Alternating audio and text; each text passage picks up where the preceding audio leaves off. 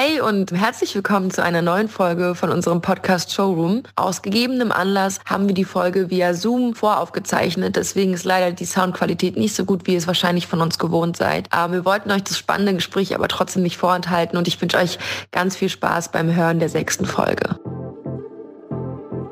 Showroom. Dein Podcast über Fashion, Marken und Business. Heute mit Mona.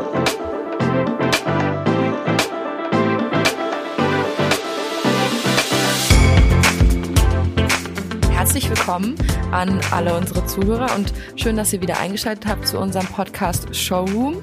Wie ihr vielleicht schon wisst, sind wir eine kleine Modemarke, nämlich Bär, und nehmen euch auf unserem Weg mit und wollen euch Tipps und Tricks geben, wie ihr vielleicht eure eigene Marke gründen könnt und wie man auch als Einsteiger Hilfe kriegen kann und ja, in die richtige Spur gelenkt wird. Und die, die uns schon länger verfolgen, wissen wahrscheinlich auch, dass wir schon eine Fashion Show hatten im Haubentaucher, für die wir natürlich auch Models gebraucht haben. Und auch für unsere neue Kollektion brauchen wir wieder Models, die wir shooten können, die unsere Kleidungsstücke tragen. Und dafür haben wir heute einen ganz besonderen Gast eingeladen, der uns dann natürlich auch sehr hilfreich ist. Es ist nämlich der Markus Thiemann, der eine eigene Modeagentur hat und zugleich auch Fotograf ist. Das heißt, er kennt sich nicht nur mit dem ganzen Model-Business aus, sondern auch mit dem Fotograf sein und kümmert sich auch um unsere professionellen Fotos, die wir für unsere Berg-Kollektion shooten. Genau, und Markus, vielleicht stellst du dich einfach mal kurz vor, sagst, wer du bist und ja, gibst den Leuten einfach mal einen kleinen Einblick. Ja, hallo Mona, danke dir erstmal für die Vorstellung. Also ich bin Markus, genau, ich bin Fotograf, ich habe Fotodesign studiert. 95 bin ich ungefähr in Berlin gelandet und da war es zwar sehr kreativ und vielfältig, aber es war nicht so, dass man sehr viel Geld verdienen konnte, weil die ganze Werbung eigentlich noch woanders geplant und ausgeführt wurde. Und ich bin dann zwar an verschiedenen Projekten teilig gewesen, habe viel künstlerische Fotografie gemacht, bin dann aber aber dazu übergegangen, äh, mir ein zweites Standbein zu suchen. Dafür habe ich Models versucht zu vermitteln. Und zwar habe ich erstmal die Models, die ich aus der fotografischen Arbeit kannte, einfach im Internet präsentiert. Und das führte dann dazu, dass plötzlich auch die Anfragen kamen. Das hat dann dazu geführt, dass wir in der Folge den ersten großen Job an Land gezogen haben. Das war damals die Choral Fashion Show, die hat am Brandenburger Tor stattgefunden. Das war 2003. Und für diesen Job habe ich dann 250 Models organisiert. Das klingt auf jeden Fall nach einer harten Aufgabe. Würdest du denn wirklich sagen, dass du nur zu, zu dieser Agentur gekommen bist, weil du dir ein zweites Standbein aufbauen wolltest oder hattest du dann noch einen anderen Antrieb dahinter? Äh, na, also ich habe überlegt natürlich, was kann ich machen, was eigentlich Synergien bringt zwischen der Fotografie auf der einen Seite und da war Modelvermittlung irgendwie plausibel, ne, mit Models, Fotografen, Mode, das gehört alles irgendwie zusammen, habe ich gedacht. Und weil ich als Modeschöpfer jetzt nicht so begnadet war, habe ich mich dann für die Agentur entschieden. Außerdem habe ich gedacht, das war allerdings ein Fehler, ich habe gedacht, das geht sehr leicht und man kann damit schnell viel Geld verdienen, ohne sich anstrengen zu müssen und macht das eigentlich so nebenbei.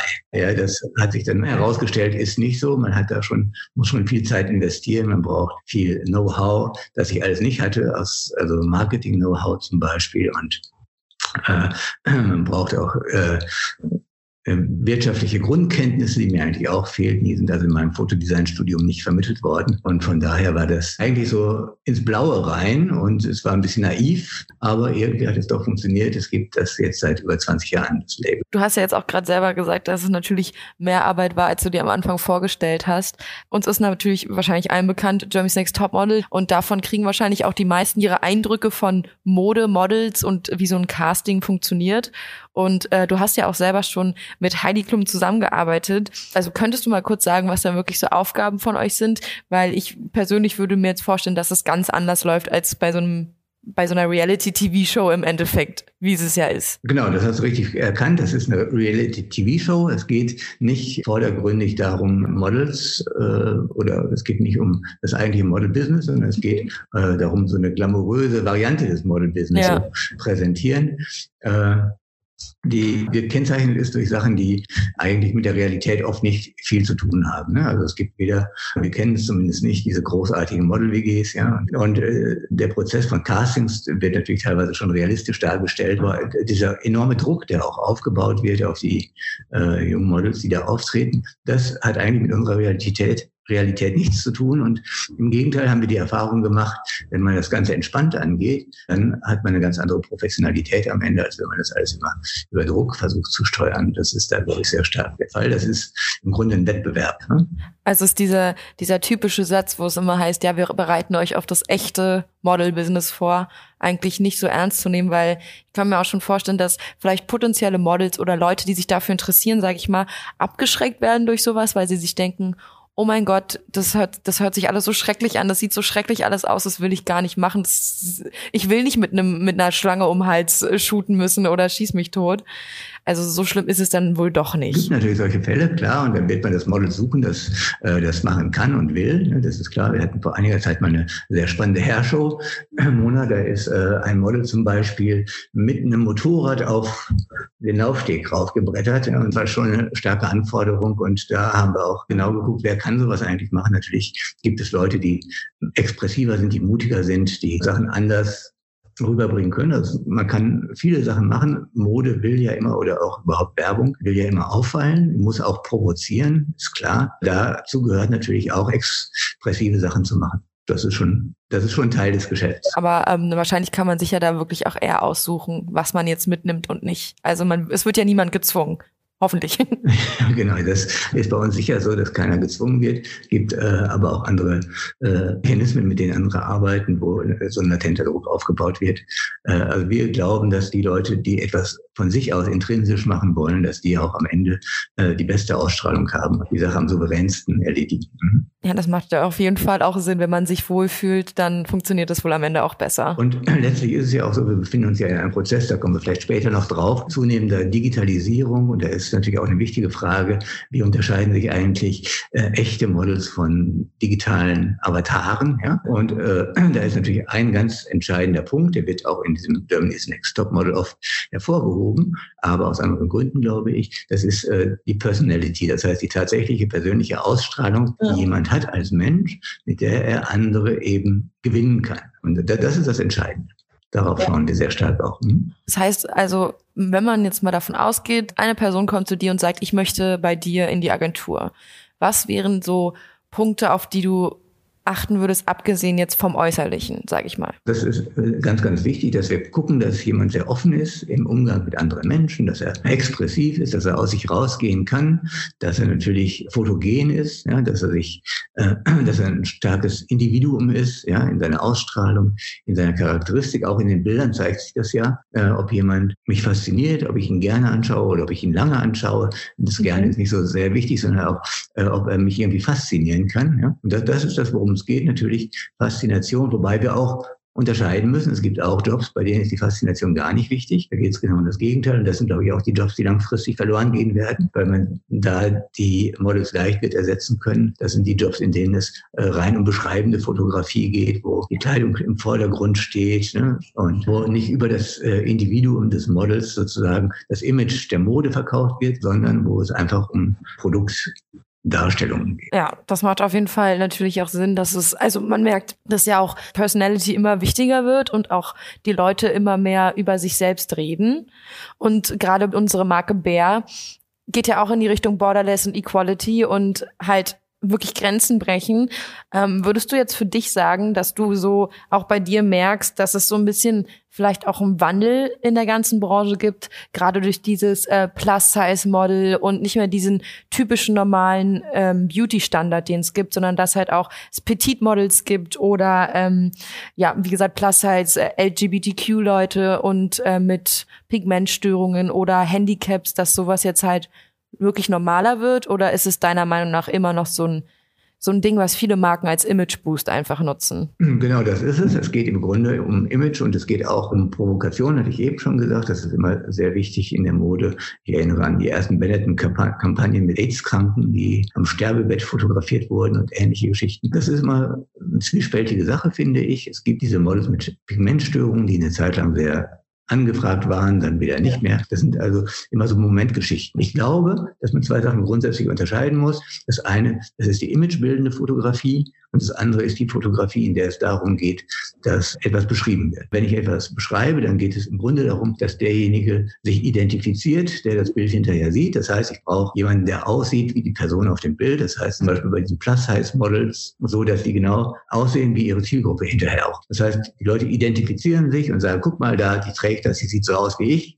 Das will ich auch. Das andere ist die imagebildende Fotografie. Da geht es darum, Sachen zu schaffen, die aus anderen Sphären zu kommen scheinen. Ich erinnere an die tollen Kampagnen Jean-Paul Gaultier zum Beispiel, ja, mhm. der immer wieder provoziert und für mich einer der ganz großen ist, immer noch in dem, was sie da, also im, im Marketing machen. Ne? Genau, und da gibt es natürlich ganz unterschiedliche Wege. Und ich glaube, dass ein Label, das war ja eingangs auch das, was du gesagt hast, dass wir so Tipps geben wollen, ein Label ist, glaube ich, gut beraten, beide Strategien parallel zu fahren. Ne? Das heißt, einmal die beschreibende Fotografie zu machen, die da tatsächlich zeigt, wie die Klamotte getragen aussieht und dann aber auch eben diese imagebildenden Sachen. Ne? Kann man natürlich auch versuchen, in einem Foto zu kombinieren. Das gelingt manchmal. Aber wenn man so richtig kreativ arbeiten will, dann äh, ist das gar nicht mehr so wichtig. Sondern geht es nur um das Lebensgefühl, das sich in den Bildern ausdrückt. Gerade dieses Lebensgefühl wird ja auch durch Social Media von sehr vielen Seiten gerade super verstärkt. Glaubst du, es könnte irgendwann soweit sein, dass Influencer die äh, Model Welt, sage ich, ein bisschen übernehmen, weil man ja jetzt auch schon immer öfter mitbekommt, dass die gebucht werden, um Kleidungsstücke zu tragen oder mit Dingen zu posieren, für die man früher wahrscheinlich eher in einer Modelagentur angefragt hat. Also könnte das so ein bisschen deine Branche quasi in Verzweiflung bringen, sage ich mal? Nein, äh, das kann es, glaube ich, nicht. Äh, wir haben, äh, wir vertreten auch Influencer, schon, schon deshalb sind wir da ganz gut aufgestellt. Tatsächlich aber haben wir festgestellt, dass es ein wichtiges Verkaufsargument ist. Ne? Früher war es so, da hat ein Kunde nach einem Model angefragt und dann hat er irgendwie drei zur Auswahl gehabt und er hat gesagt, na, welche soll ich denn jetzt nehmen? Und dann haben wir gesagt, guck mal da, das ist Miss Deutschland. Ja? Dann hat der Kunde gesagt, oh super, die nehme ich. Und heute sagt man, guck mal da, das ist ein Influencer, der hat 30.000 Follower, sagt er, super, nehme ich.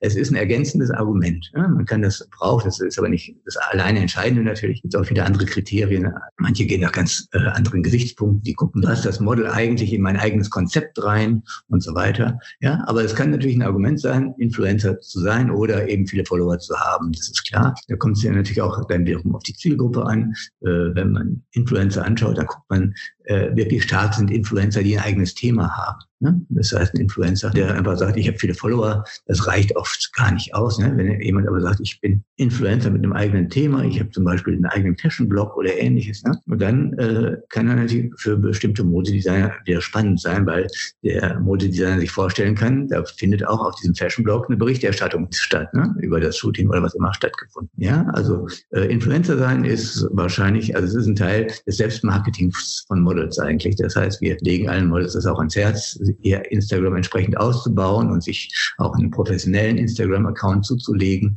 indem sie äh, darauf achten, sich professionell zu vermarkten und den privaten dann separat davon zu führen. Also würdest du dann vielleicht auch so Kleinmarken wie jetzt zum Beispiel uns mit Bär mehr empfehlen, in die Influencer-Richtung zu gehen, als nur mit reinen Models äh, aus Agenturen zu arbeiten, wenn wir jetzt Videos shooten, äh, Fotos shooten oder wenn vielleicht in der Zukunft hoffentlich auch mal wieder ein Event stattfindet? Oder würdest du trotzdem sagen, dass man noch auf die altbewährte Art sich Models beschaffen sollte? Naja, also das, was natürlich nicht ganz unwichtig ist, ist, dass ein Model bestimmte Qualitäten hat. Ein Model kann natürlich Mode anders präsentieren, als das jemand macht, der Amateur ist. Das ist ganz klar. Mhm. Oder jemand, der aus einem anderen Bereich kommt. Ich habe da eine ganz kleine äh, Geschichte auch dazu. Das hat sich, glaube ich, letztes oder vorletztes Jahr zugetragen äh, auf der Fashion Week. Da hatten wir äh, eine Influencerin hier in der Agentur und die betreibt äh, für ein großes Magazin einen Fashion-Blog. Und die äh, wollte gern bei der Fashion Week mitlaufen. Und dann hatten wir irgendwie gesprochen. Die hat auch einen eigenen Manager, der kam dann hier noch mit dazu. Und dann hatten wir äh, eine Modedesign Designerin, die gesagt hat, okay, pass auf, ja, das ist auch spannend für mich, diese zusätzliche ergänzende Berichterstattung. Dann äh, haben wir äh, so eine PR-Geschichte inszeniert hier, Modedesignerin, die Influencerin und noch ein anderes Model, das dann quasi ein echtes Model, sage ich mal in Anführungsstrichen, die sich dann hier getroffen haben, wo dann so eine Art Casting stattfinden sollte. Und jetzt fand dieses Casting statt. Und dann sagte die Modedesignerin nach dem Casting, obwohl es eigentlich anders irgendwie so kommuniziert, also war ja wie das ein PR-Gag sozusagen, in dem die Influencerin ausgewählt werden sollte, hat sie gesagt, ich will das andere Model haben, die will ich aber nicht. ja. Und das äh, war einfach, weil die Influencerin zu der Mode einfach nicht passte. Ja, das war offensichtlich und das hat sie auch kommuniziert. Dann ist dieser Manager eingesprungen, hat gesagt, es war doch alles anders abgesprochen und überhaupt. Ne, und hat dann diese Designerin bearbeitet, die hat dann gesagt, naja gut, also dann lasse ich sie halt irgendwie mitlaufen. Daraufhin hat aber die Influencerin gesagt, nee, so will ich auch nicht. ja. Dann, dann hat sich auch ihren Stolz und gesagt, nee, also so will ich jetzt auch nicht verkauft werden hier. Und äh, am Ende ist dieses äh, Projekt dann so ausgegangen, dass die Designerin tatsächlich äh, echte Model in Anführungsstrichen gebucht hat, weil es halt einfach tatsächlich natürlich auch die richtige Entscheidung war, weil das Model zu ihrer Kollektion gepasst hat und weil es eine vernünftige äh, Präsentation dann hinterher abgegeben hat. Ne? Aber es ist natürlich so, dass Influencer Märkte durchdringen aufgrund ihrer Popularität, aufgrund ihrer äh, vielen Follower und äh, mhm.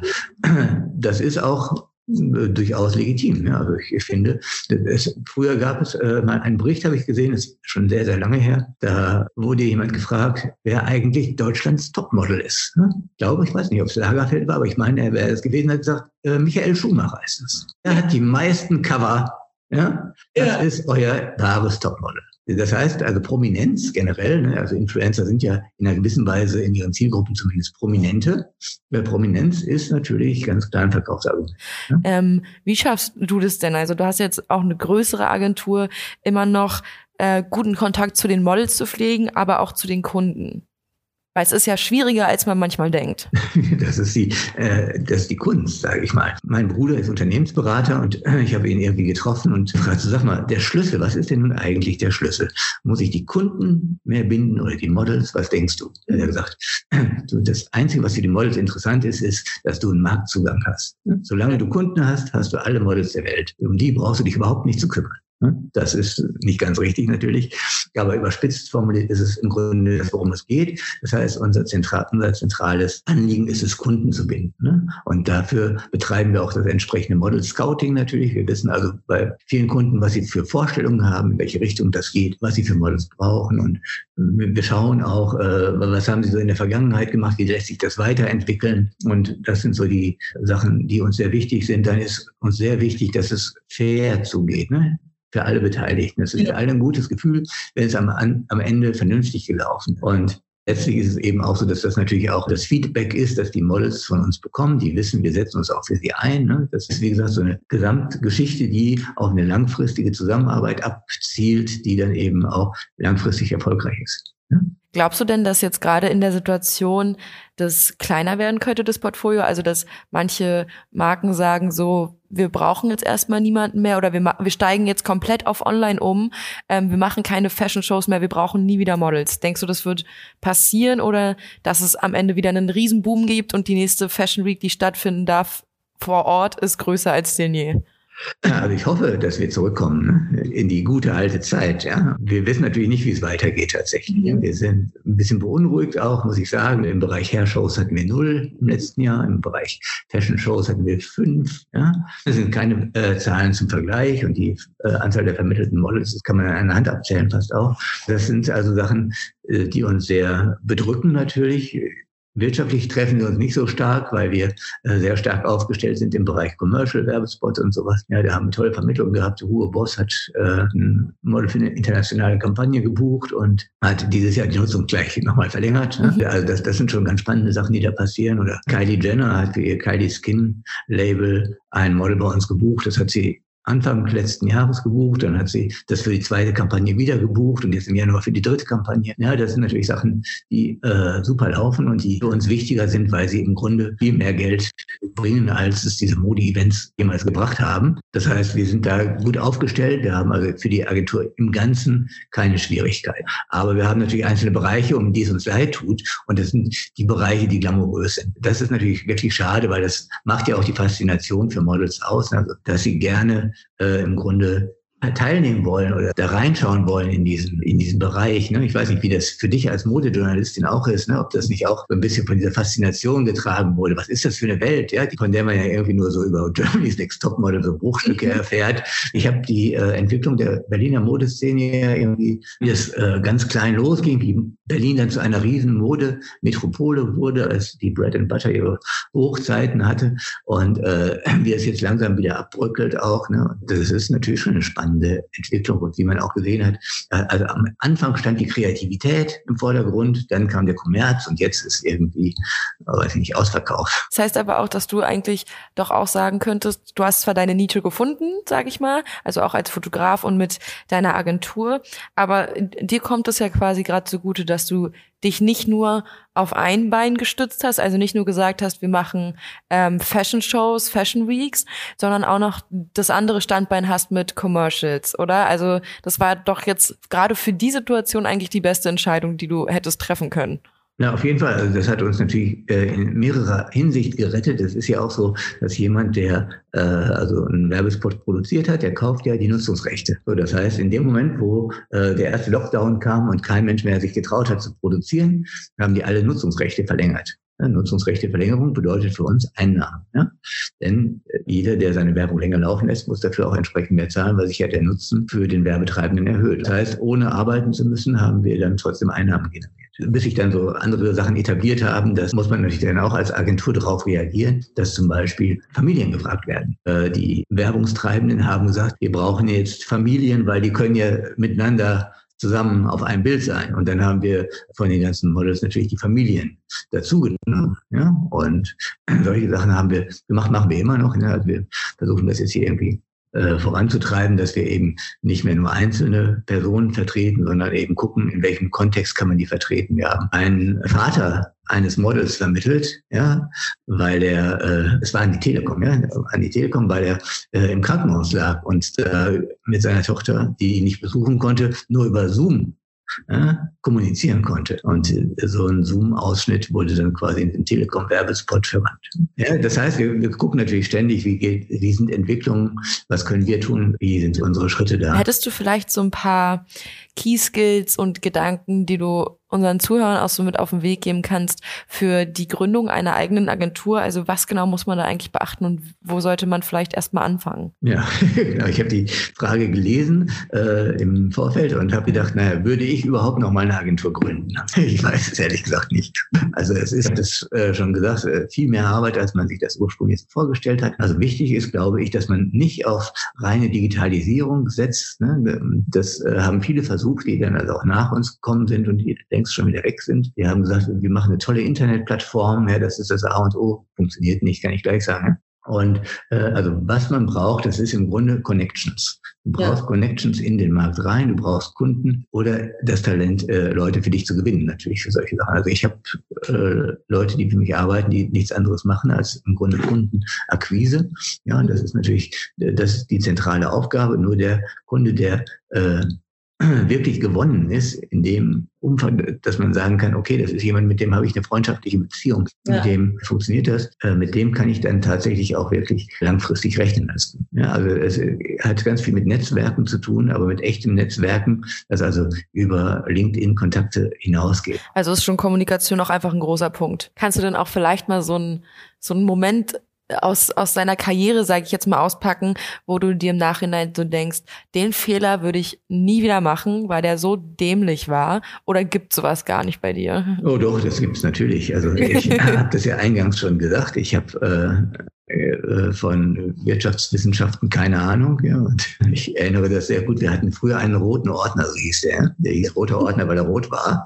Ja. Und in diesen roten Ordner kamen alle Anfragen, die wir bekommen haben. Wir haben die alle ausgedruckt und in diesen Ordner reingeheftet und anhand dieses Ordners also dann die Sachen abgearbeitet. Und wir haben ewig lange mit diesem roten Ordner gearbeitet. Ja. Und das Ding war irgendwie total unübersichtlich und es war fürchterlich eigentlich. Und irgendwann habe ich dann eine Datenbank angeschafft. Aber ich habe oft gedacht, die habe hab ich eigentlich zehn Jahre zu spät angeschafft. Ja. Weil die ganze Verwaltung und Administration, der ganze Schnullifax, den man alles irgendwie möglichst gar nicht haben will, den kann man sehr sinnvoll organisieren. Die wird sich laufend entwickelt und weiter programmiert. Das ist eine große Erleichterung. Ja, also das ist eine Sache, die würde ich also jedenfalls ganz anders machen. Heute, ich würde als erstes die Datenbank kaufen, egal welches Unternehmen ich starten will. Also auf jeden Fall darauf achten, dass man organisiert ist und auch vielleicht auch up to date, sagen wir mal, weil vielleicht war eine Datenbank damals ja auch eher untypisch. Also ich kenne das selbst von meinen Eltern, die haben auch irgendwann den Wandel machen müssen zu Digitalisierung und Datenbanken und waren voll überfordert und haben sich auch sehr geweigert. Aber vielleicht muss man da einfach in den sauren Apfel beißen. Glaubst du denn, dass so mit der ganzen Digitalisierung und dem Social Media Boost, der ja auch gerade kommt, dass sich die Wahrnehmung von Models sehr verändern wird jetzt in den nächsten Jahren, Monaten? Das ist auch zwiespältig, denke ich. Ne? Also zum einen ist es natürlich so, dass die Digitalisierung ganz konsequenterweise logische Ausrichtungen äh, oder Aus, Ausformungen an. Die Digitalisierung führt im Grunde dazu, dass ähm, eher neue Blüten entstehen. Ja, das heißt, diese neuen Blüten, das sind eben äh, Models, die digital designt sind. Und dann gibt es eben Überlegungen, dass Models äh, digitalisiert werden. Ja, also man könnte sich vorstellen, dass man Naomi Campbell hätte digitalisieren können und dann hätte sie alles Mögliche machen können, ohne selber physisch anwesend sein zu müssen. In dem Moment wird die Modelagentur zu einem reinen Verwalter von Bildrechten. Andere wollen komplett autarke Avatare produzieren, die verändern sogar, die veränderlich sind und sich verändern äh, nach Analysen von äh, zum Beispiel äh, von, von Trends. Ja? Nach, nach Trendanalysen äh, bei Instagram könntest du das Aussehen des Models laufend aktualisieren. Ja, zum Beispiel. Das sind so Überlegungen, die es gibt, die natürlich äh, irgendwie am Ende das Gleiche produzieren werden, was jetzt Photoshop schon lange vorgemacht hat, ne? oder andere Bildbearbeitungsprogramme auch schon lange vorgemacht haben. Das heißt, alles wird irgendwie in eine maximale Beauty-Richtung entwickelt und das führt am Ende, glaube ich, zu einer großen Verarmung. Das heißt, ich glaube, es wird dann irgendwann wieder eine Gegenbewegung geben. Mode hat ja auch immer, oder ein Teil der Mode zumindest, ist ja auch immer eine Avantgarde gewesen. Also jemand, der äh, gekämpft hat gegen Establishment im Grunde. Ja? Und äh, die werden sich dann hoffentlich wieder bemerkbar machen, weil im Moment vermisse ich die ein bisschen und äh, andere Akzente setzen und Trends umkehren. Man kann so eine Entwicklung, glaube ich, abschließend nicht genau vorhersehen. Man kann natürlich sehen, das ist ganz klar und das wissen wir auch schon, dass also zum Beispiel diese ganzen Katalogproduktionen, dass da die Models langsam aussterben werden. Ja, das ist schade, weil es war ein großer Markt, muss man auch sagen. Letzten Endes war es auch jetzt irgendwie so ein von der Stange Geschäft. Ne? Das war also jetzt nicht wirklich was äh, was emotional toll ist. Es war nicht toll, irgendwie da für Esprit im Online-Shop zu stehen, ne, sondern es war einfach lukrativ. Ne? Und im Grunde haben wir auch vorhin schon gesagt, dass es ja auch immer noch wichtig ist, warum vielleicht auch, sage ich mal, nicht ganz alles digitalisiert werden kann, dass Personality dabei ist, weil du musst, sie müssen, also die, auch die Models müssen sich ja irgendwie voneinander unterscheiden. Und wie du auch gesagt hast, es gibt einfach so einen Überfluss gerade durch Social Media und eine Reizüberflutung, dass man sich halt einfach unterscheiden muss und mit seiner Personality herausstehen muss. Und da habe ich auch so eine ganz persönliche Frage sogar noch, die mich super interessiert. Und zwar ist es ja so ein Klischee, dass man schon ein dickeres Fell haben muss als Model, weil die ganze Branche sehr oberflächlich ist und alle sehr zickig und gemein sein können. So. Würdest du sagen, das entspricht der Wahrheit oder entsteht sowas einfach nur aus Filmen wie Der Teufel trägt Prada und halt aus so Reality-TV-Shows wie Jeremy's Next Topmodel? Na, die tragen auf jeden Fall einen Großteil dazu bei. Es gibt natürlich unterschiedliche Charaktere. Überall da, wo Menschen zusammenarbeiten, werden auch unterschiedliche Charaktere deutlich. Und ganz klar ist, dass Models, die sich durchsetzen, auch eine starke Persönlichkeit haben, ja, oder angriffslustig sind in einer gewissen Weise. Aber letztlich ist es so, dass alle, und das ist auch sehr wichtig, die äh, mit uns arbeiten, professionell arbeiten in dem Sinne, dass sie immer das zentrale Interesse haben, eine optimale Produktion abzuliefern. Und das, äh, darin sind sich eigentlich alle einig. Und da kann es natürlich äh, schon mal zu unterschiedlichen Auffassungen kommen. Ich erinnere einmal an ein Model, das äh, ganz fürchterlich irgendwie die Visagistin fertig gemacht hat, weil mit dem äh, Make-up nicht einverstanden. Aber sie war äh, nicht aus Boshaftigkeit, sondern weil sie halt irgendwie ihr eigenes Image und auch das äh, Produkt letztlich in Gefahr gesehen hat. Ne? Ja, und das hat dann bei ihr so eine Reaktion ausgelöst. Das war natürlich schwierig. Letztlich ist es im Grunde viel eine Frage von Abstimmungsprozessen. Okay, also kann man quasi so ein bisschen die Angst den Leuten nehmen und auch vielleicht den Zuhörern, die so klischeehafterweise so ein bisschen aufkommt und vielleicht so überleitend auch so zum, also ganz zum Ende fände ich es vielleicht ganz cool, ähm, mal einfach auch für die Zuhörer zu erfahren, ob ihr zum Beispiel sowas anbietet wie Praktika oder ähm, einfach so, dass man sich das mal angucken kann, dass die Leute, die wirklich Interesse daran haben, bei euch mal schauen können, ey, ist das was für mich? Kann ich da irgendwie Fuß fassen in der Branche? Mhm, also Praktika für Leute, die in einer Agentur arbeiten, haben wir natürlich. Als Modelpraktikum machen geht nicht. Ja, logisch. ja, äh, aber also klar, wir haben also immer Praktikanten auch, die sind auch eine wichtige Stütze hier für das Unternehmen, weil sie äh, so die Standardaufgaben eigentlich sehr gut und souverän abwickeln können. Wir haben jetzt gerade eine Auszubildende, die das im Moment macht, die sie aber sicherlich auch äh, über Entlastung froh ist. Ne? Also das heißt, es gibt also bei uns auf jeden Fall immer viele Arbeiten zu tun, mhm. die äh, spannend sind. Und was bei uns natürlich auch sehr spannend ist, ist, dass du den kompletten Prozess kennenlernst. Ne? Das heißt, du siehst nicht nur einen Teilbereich, ich sag mal das Modelbooking zum Beispiel, sondern du lernst auch die Grafik kennen, du lernst auch die Buchhaltung kennen. Ja? Das heißt, man kriegt hier schon so einen rundum Überblick über die verschiedenen Bereiche, die wir haben. Und von daher ist es so dass wir tolle Praktikumsplätze eigentlich anbieten. Das ist auf jeden Fall super. Genau, also kann man natürlich euch einfach mal anschreiben, nehme ich an dann. Ja, wir haben also auf unserer Internetseite äh, eine Kontaktadresse. Das mhm. ist die Angela, die das betreut. Und bei der kann man sich dann melden und die wird sich dann zurückmelden. Wobei wir eben auch sagen müssen, wir haben sehr viele Bewerbungen. Man kann es ja trotzdem versuchen. ja, ja, da, auf jeden Fall. Ja, also ohne Versuch wird's nichts. Das stimmt wohl.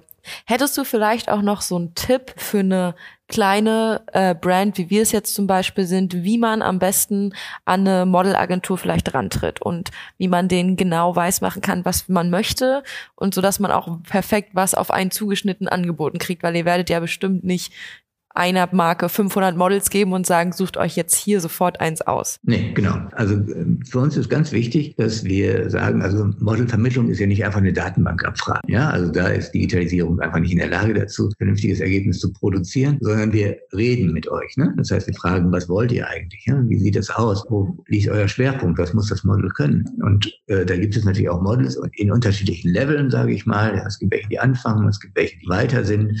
Und äh, da guckt man natürlich, und wenn ihr sagt, ihr wollt was ganz Wichtiges machen, ne, das gerade total durchhauen muss, dann muss man auch ein gutes Model nehmen, ne? auch wenn man am Anfang steht. Ja. Also ich, ich würde nicht sagen, es macht per se Sinn, am Anfang auf preiswerte Models auszuweichen, sondern es macht Sinn, immer mit Profis zu arbeiten oder äh, aber man kann natürlich auch unterscheiden. Ne? Es gibt vielleicht Fitting-Jobs, die irgendwie relativ uninteressant sind, ja? wo man sagen kann, okay, da können wir auch irgendwie Newcomer reinstecken oder ihr habt Sachen, wo ihr das ausprobieren wollt. Ne? Da können wir natürlich auch sagen, wir äh, testen das mal so miteinander. Ja? Das geht auch.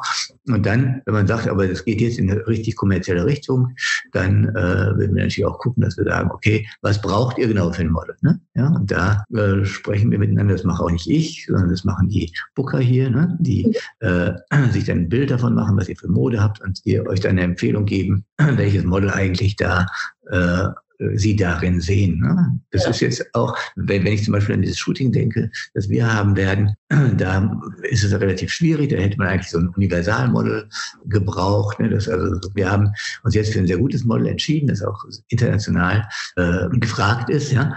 Dass er einfach als Model ein total Profi ist. Ne? Das heißt, das macht mir als Fotograf die Arbeit auch sehr leicht. Ich weiß, mhm. okay, das läuft alles, da muss ich mir eigentlich keine großen Gedanken machen. Es ist aber natürlich auch so, dass man da äh, verschiedene Sachen abwägen muss. Und letztlich ist es so, als Agentur gucken wir, äh, was ist eigentlich der Nutzen, den ihr wahrscheinlich haben werdet. Ne? Und danach richtet sich auch der Preis, auch der Preis für das Model. Das, das ist eben das, was ich mit der Fairness meinte. Ne? Wir versuchen, das alles äh, darauf anzupassen. Das, das klingt auf jeden Fall super.